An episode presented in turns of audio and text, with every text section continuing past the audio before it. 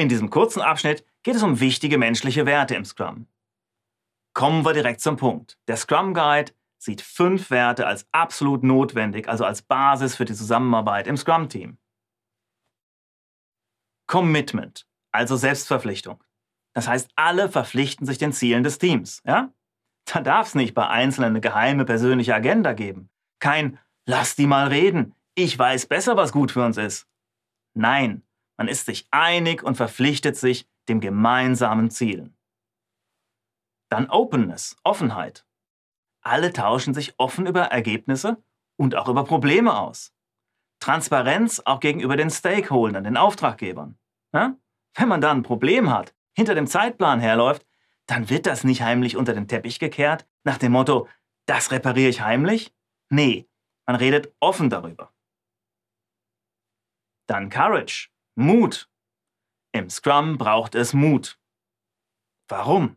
Na, weil man nicht immer mit dem gleichen Rezept kocht, weil ich heute noch nicht weiß, wie die Lage übermorgen sein wird und wie dann die Herausforderungen im Detail gelöst werden. Ja?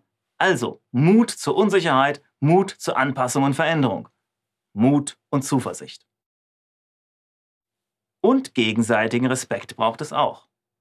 Und natürlich Fokus. Alle konzentrieren sich wirklich auf die Arbeit im jeweiligen Sprint. Möglichst keine Aufgaben, die nicht dem Sprintziel dienen. Also, das sind die fünf wichtigen Werte laut Scrum Guide.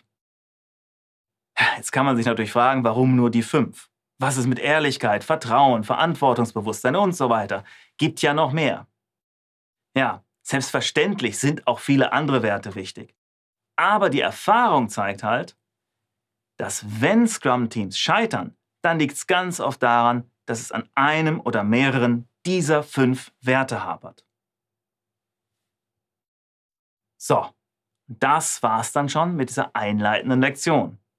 Ab jetzt geht's dann weiter mit den zentralen Konzepten und Begriffen im Scrum. Wo jetzt noch große Fragezeichen über den Köpfen schweben, kommt dann also bald die Erleuchtung.